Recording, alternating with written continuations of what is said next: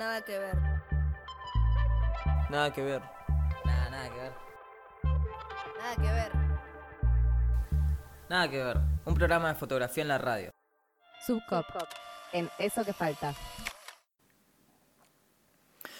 Buenas tardes, un saludo a todos los oyentes. Mi nombre es Nicolás Pustomis, soy parte de la cooperativa de fotógrafos Sub y eh, bueno, estoy muy contento de estar nuevamente en el aire de la tribu para esta doceava entrega de Nada que ver la columna de fotografía del programa Eso que falta.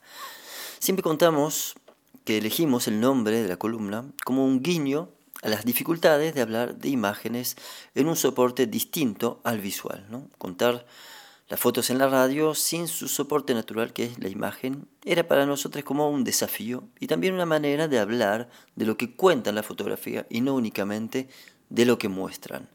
Para entender una imagen hay que evaluar todas las dimensiones de esa imagen, hay que analizar, comprender, investigar, mirar con ojo crítico. Hay un, texto hermoso de Cora Gamarnik que se llama justamente Instrucciones para mirar una fotografía donde ella, eh, creo que todos conocen a Cora Gamarnik y no hace falta que el presente, sino buscan ahí en las redes sociales a esta gran pensadora de la fotografía actual que es Cora. Entonces ella eh, hace como un decálogo en ese texto de las cosas a tener en cuenta para descifrar una fotografía, para poder buscar los diferentes aspectos y los datos que nos permiten comprender una imagen que nos permiten descodificar y entenderla en todas sus dimensiones. Les cuento esto porque nos propusimos hoy hablar de un fenómeno de estos últimos años que son los fotolibros. Se trata entonces, para este programa de Nada que Ver, hablar de algo aún más complejo que una fotografía porque alude a un relato visual, a una narrativa, a un soporte o a un dispositivo, como nos gusta decir hoy día, que todavía busca definir sus modos, su dinámica, su público y su alcance. Entonces, trataremos de entender por qué se habla hoy día de del boom del fotolibro. Y esto, por supuesto, en este contexto, en esta era digital, donde parecería que lo analógico lucha por no desaparecer. Y entonces tratar de entender eso, por qué cada festival tiene su concurso de dummies, de maquetas, o de publicaciones, las ferias, porque hay tanta producción y tanto interés, eh, revistas sobre fotolibros, canales de YouTube sobre fotolibros, podcast, etc. en torno a ese tema. Y para hablar de todo esto llamamos al equipo completo de la subeditora que nos cuenten algunas cuestiones específicas que hacen al fotolibro. Mm, pero antes de escuchar a Vero y a Tony, eh, sin entrar en detalle, pero para saber bien de qué estamos hablando, me voy a arriesgar a una pequeña definición para empezar. ¿no? Primero que nada, bueno, un fotolibro es un libro. Parece una afirmación medio simplista, pero sin embargo me parece el principal punto de partida. Decir entonces que un fotolibro es antes que nada un libro, es poner su forma en un sitio superior al de su género. Me parece un punto importante porque es una de las razones, para mí, principales de su éxito. El libro, como dispositivo, como elemento de comunicación, como tecnología, si se quiere, tiene la misma forma, la misma constitución desde hace miles de años. Y esto se explica porque justamente está completamente adaptado a nuestra fisionomía y a los tiempos de nuestro cuerpo, a los tiempos de lectura, de atención, de comprensión. Y las fotografías necesitan de ese espacio temporal. Creo, o me parece que esa es, una de las principales cualidades. Y hablamos mucho en, esto, en, este programa, en, programas anteriores, de la saturación de imágenes, ¿no? una constatación que surge eh, de algunos pensadores que estiman que esa abundancia eh, termina perjudicando al medio, ¿no? embotando los sentidos y nos, nos confunde, nos distrae, no nos permite encontrar dentro de esa marea de imágenes aquellas que intentan expresar realmente un mensaje consciente o un mensaje elaborado. ¿no? Eso es un poco lo que me comentaba Cora en su texto, que ya no hay tiempo de, detenerse a mirar las imágenes, de intentar comprenderlas y descifrar todas esas dimensiones ¿no? que hacen a su mensaje. El texto si está, si quieren leerlo, en la página de Lobo Suelto, instrucciones para mirar una fotografía, Cora Kamernik. Entonces voy a pasar ahora la palabra a Vero y a Tony antes que para que no sé, cuenten también un poco su particular relación con los fotolibros y con los libros. Saludo a todos las radioescuchas de FM La Tribu. Mi nombre es Verónica Borsani. Hace muchos años que trabajo como diseñadora para la cooperativa. Nico me convocó para hablar de fotolibros. Soy diseñadora gráfica, amo los libros mucho. Creo en los dispositivos, o sea, en el libro como dispositivo. Cuando con Nico hicimos en 2016, cofundamos su editora, habíamos hecho algunos libros de fotos pero no eran fotolibros, eran books, eran como catálogos de, fotos y de fotoreportajes. Pero cuando Nico decide volver a editar Diciembre, el libro que un poco da origen a nuestra cooperativa ya en el año 2001, Nico empieza a trabajar fuerte en volver a ver el archivo de fotos y se encuentra con otro tipo de concepto. No era ya como una cuestión así como de urgencia que nos había hecho editar el primer fotoreportaje, sino el fotolibro que ya iba a ser una experiencia. Ya no se trataba de mostrar una foto atrás de la otra, de, de, contar un evento, sino de transmitir la vivencia de qué nos había pasado, qué habíamos sentido en aquel diciembre de 2001. Entonces ahí entendí que un fotolibro era algo muy diferente a un libro de fotos. Queríamos que el lector estuviera inmerso en esa experiencia. Entonces la edición fue totalmente diferente. Nico se metió con los negativos y se empezó a dar cuenta que dentro de este concepto que queríamos mostrar había un montón de las mejores fotos que iban a quedar afuera, porque eran fotos que fotoperiodísticamente eh, eran hits, pero que no transmitían esas sensaciones, esos sentimientos que queríamos transmitir en el lector de qué había sido vivir un estallido social. A partir de ahí entendí que el fotolibro eh, es como una obra en sí misma, es no solamente como un objeto de lo que es el dispositivo, ¿no? como un objeto eh, tridimensional, casi escultórico, sino también eh, esta experiencia inmersiva de transmitir un concepto y contarle a la persona un relato. Buenísimo. Vero dice un momento escultórico, un objeto escultórico, casi una escultura. Eso me gusta. Hay en otro momento ella habla del foto, que el fotolibro es la obra como que el objetivo principal del fotolibro es entonces contar una historia y las decisiones que se toman para construir, para fabricar ese objeto, están al servicio de esa idea principal. Ahí encuentro una de las diferencias quizás con lo que puede ser un libro de fotografía, un libro con fotografías, un libro sobre fotografías, un catálogo, un, un fanzine o lo que sea. Antes, pienso, para un autor, publicar un libro era la consagración y lo más importante entonces era que las fotos se vean bien y que sobresalga la calidad del fotógrafo, su particularidad como autor. Hoy eso parece pasar a un segundo plano y se llega a elegir, por ejemplo, técnicas de impresión low-fi, eh, pues rizo, fotocopias o otras técnicas más crudas y más sucias para acentuar quizás ciertas sensaciones o por ejemplo, pienso, se puede hasta elegir omitir el nombre del autor en los créditos para instalar la idea de que la obra es colectiva, como es el caso, por ejemplo, del primer fotolibro de sub eh, diciembre. Hablando de, ese libro, justamente Vero cuenta cómo en el 2016, al cumplirse 15 años del argentinazo, en un contexto entonces de mucha conflictividad social y de cuestionamientos políticos, Sub decide hacer una relectura de ese ensayo original y encuentra en el fotolibro un soporte nuevo para contar la historia. En ese momento me acuerdo, decidimos cambiar nuestra manera de entender las imágenes y descartar, por ejemplo, las imágenes más bonitas o las más románticas, las más conocidas también de Sub. Y eso no significa que se desatienden esos detalles o que no se busca en, cada caso aprovechar el material de la mejor manera, sino al contrario, se elige adaptar su producción y encontrar su mejor resolución gráfica. Eh, Tony Lockett es quien más sabe de todo eso en nuestro colectivo, así que antes de, para cerrar este primer bloque, quiero que lo escuchemos hablar un poquito de esto. Mi nombre es Antonio Lockett, soy el productor gráfico de Subeditora. Bueno, les cuento un poquito de dónde vengo. Yo vengo del palo de las artes gráficas y la industria editorial textera. Amo los libros. Hoy tengo el gusto desde hace un año aproximadamente ser parte de esta editorial. Mi trabajo está enfocado en el área de preprensa. Consiste en la calibración y preparación de las imágenes.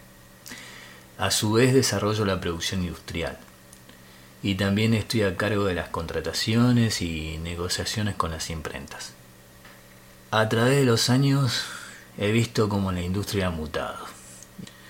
Se adaptó a los tiempos y de esta forma surge la necesidad de medio. Se reinventó. Cuenta a partir de imágenes. Hemos sido testigos del resurgimiento del fotolibro, que además de fotografía tiene una narrativa narrativa visual, que cuenta una historia, con imágenes. El fotolibro quiere transmitir algo. Y lo bueno es que puede incluir textos, archivos, ilustraciones, recortes, creando así un objeto único. Para mí, esto es el fotolibro. Cada vez que creo despertar, siento que detengo el caminar y suena una alarma en voz y suena una alarma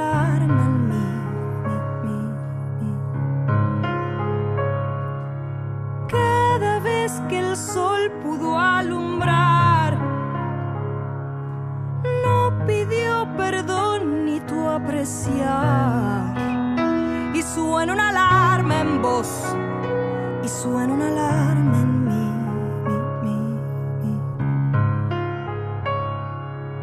Es la voz que viene a mencionar que el corazón no pide nada más, no pidió nada más.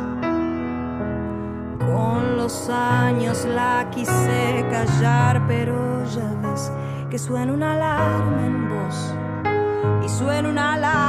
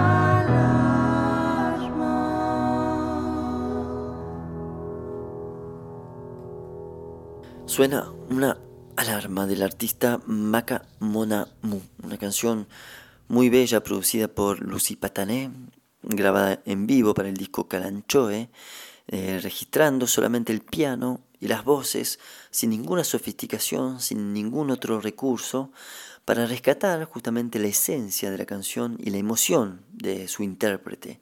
Y elegí esta canción para ilustrar un punto particular de los fotolibros actuales y marcar algunos de los desafíos con los que se enfrentan los autores ahora y las editoriales. Porque como suele suceder cuando algo se pone de moda y se empieza a experimentar y a producir mucho en una disciplina, se instala como una carrera a la originalidad o a la rareza y se suele correr la atención y el foco del mensaje para buscar los efectos, el espectáculo y los truquitos también. Y así fue que se llegó a la constatación en los encuentros de fotolibros de que no se lograba conectar con el público de los fotolibros, que el material era demasiado críptico y que se dirigía solamente a los y a las iniciados, iniciadas, y que poca gente entendía realmente el material. Por un lado se entiende porque es algo novedoso, estamos más acostumbrados a mirar los libros de fotografía y a contemplar las imágenes, a entenderlas más como un adorno que como la pieza de un rompecabezas más amplio, como un elemento que se vincula con el resto, o que aspira, como decíamos antes, a construir sentido desde la serie, desde la interrelación con el resto de las imágenes, pero también porque, y eso ya también lo hemos hablado anteriormente en los programas de Nada que Ver, porque la fotografía no es un lenguaje estructurado con patrones de lectura y códigos específicos, sino es un medio de expresión que es ambiguo, que es abierto y que cada persona interpreta según sus propios filtros culturales y sus propios filtros personales, si se quiere. Em, sin embargo, creo yo, estamos en un mundo cada vez más visual, nos comunicamos cada vez más también mediante imágenes, y no tengo dudas ahora que los fotolibros de a poco van a encontrar una audiencia más amplia y que vamos a desarrollar también como público más aptitudes para entender relatos eh, y narrativas visuales. Así que quiero que escuchemos eh, a Vero nuevamente hablar de este punto en particular.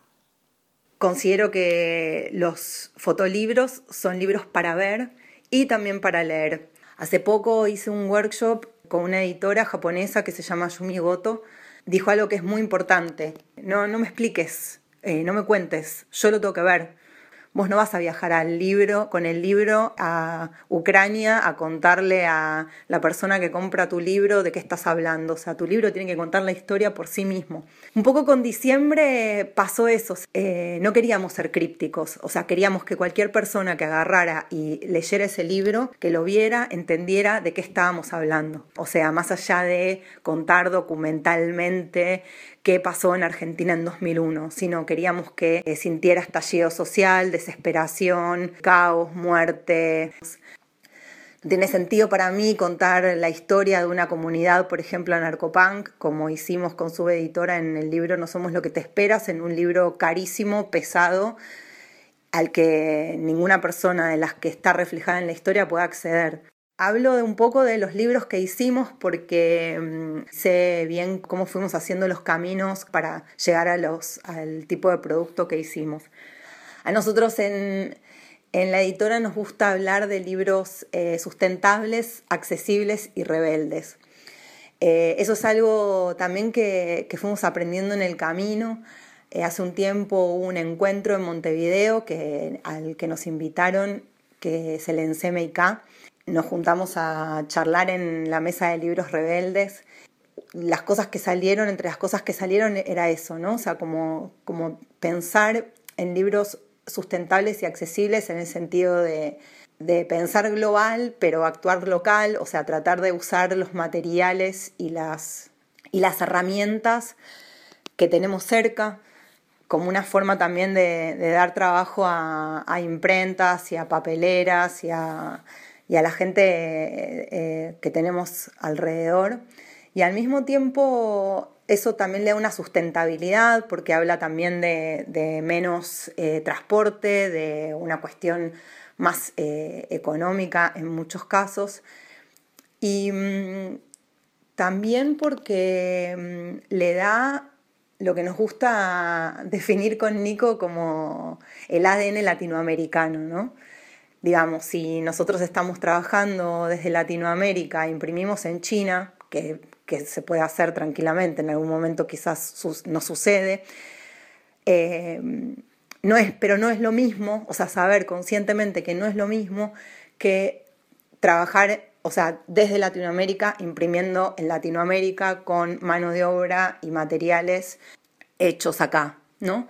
Entonces eso ya le va a dar una impronta, una forma de, de impresión, un material, o sea, un acabado, una textura, una sensorialidad que, digamos, que, cierra algo, o sea, que, cierra algo, que define algo que es como ADN 100% local.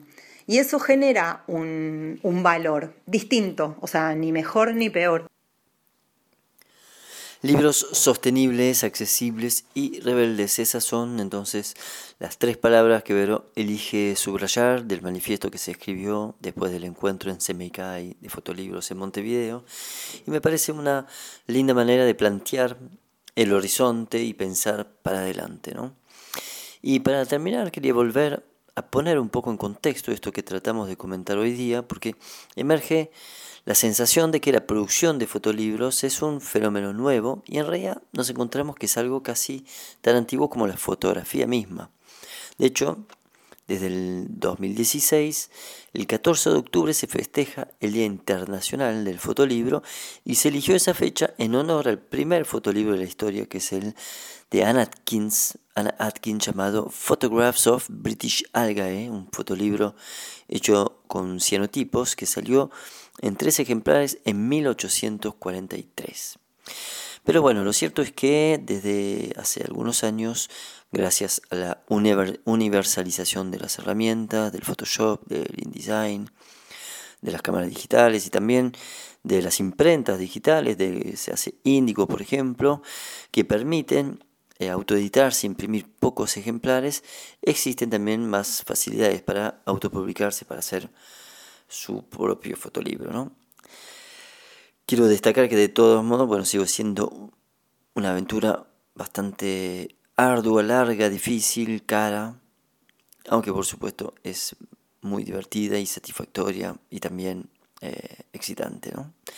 Y eh, el último punto que quería aportar es que eh, uno, una, uno no hace fotolibros para eh, llegar a la mayor cantidad de gente posible, quizás permite llegar más lejos, pero no es necesariamente la mejor manera de llegar al público, ¿no? De hecho, adaptar un trabajo a un formato web responsive, por ejemplo, responsive al celular me refiero, seguramente garantice más visualizaciones que un fotolibro, pero eh, se, bueno, se juega con, con otros elementos que son los que tratamos de compartir hoy día en este programa. Y quería dejar la última palabra a Vero y les dejo con la canción.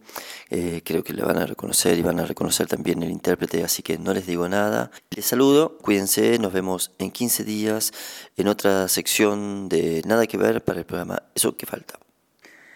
Después también nos gusta decir que mm, sobre los libros rebeldes, ¿no? O sea, como, como producir o, acercarnos a libros rebeldes, libros que nos, desde la concepción, por la historia, por la forma de haber sido hechos y por todo, nos hable de, de pensar, de cuestionarnos, de, o sea, que nos cuente algún proceso o alguna situación que o que no habíamos visto o que nos corra el lugar o que nos haga ver otra cosa o que aunque sea abra el debate.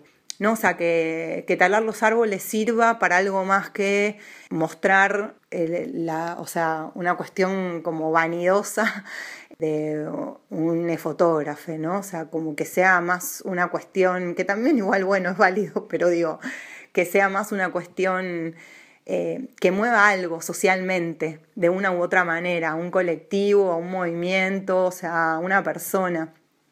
Para mí, eh, es muy importante en ese sentido que el libro, el fotolibro, eh, toque el corazón eh, de quien lo lee, como que le llegue. Y eso no lo va a hacer un libro ni más caro, ni más barato, ni, o sea, con un papel alucinante o una super impresión. Eso lo va a hacer el contenido del libro, la idea, el concepto. Puedes hacer un libro re barato que le llegue al corazón de las personas, puedes hacer un libro re caro que también, o sea, pero para mí eso es fundamental. Espero que, que disfruten de los fotolibros, que aprendamos cada vez más a leer las imágenes, que sepamos que no hay fotos inocentes, porque la inocencia viene de la ignorancia y cuando estamos viendo algo ya lo estamos conociendo. ¿Y qué hacemos con eso que vamos viendo, no? O sea, tratar de, darle valor a las imágenes en un mundo como este donde escupimos millones de imágenes por segundo, eh, tratar de, traer imágenes que, cuenten algo y que si vamos a talar árboles realmente valga la pena.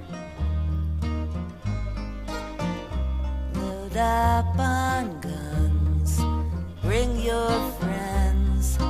Fun to lose and to pretend she's overboard. Myself assured,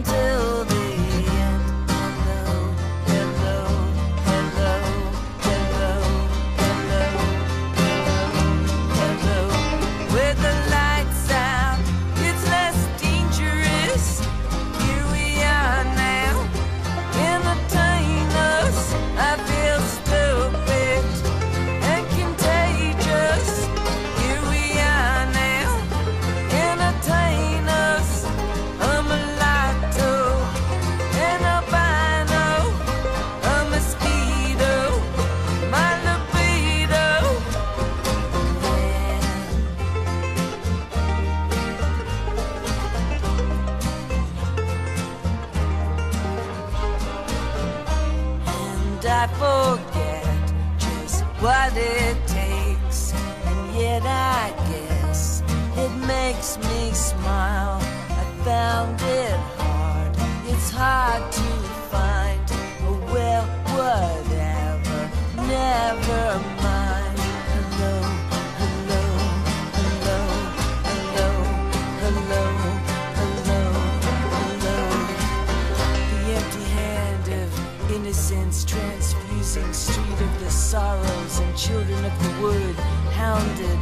shredding all veils unwinding all sheets of the dead world droning overturning tables laden with silver sacrificial birds beating goatskin drums advancing with hands outstretched.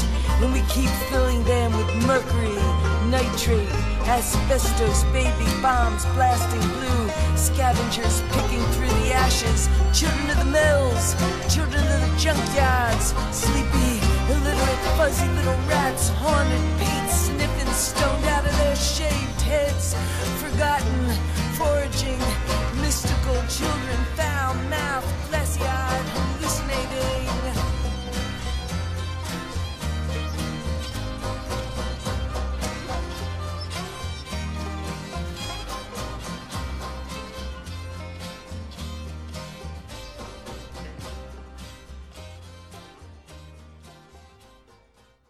Nada que ver. Nada que ver. Nada, nada que ver. Nada que ver. Nada que ver. Un programa de fotografía en la radio. Subcop. En eso que falta.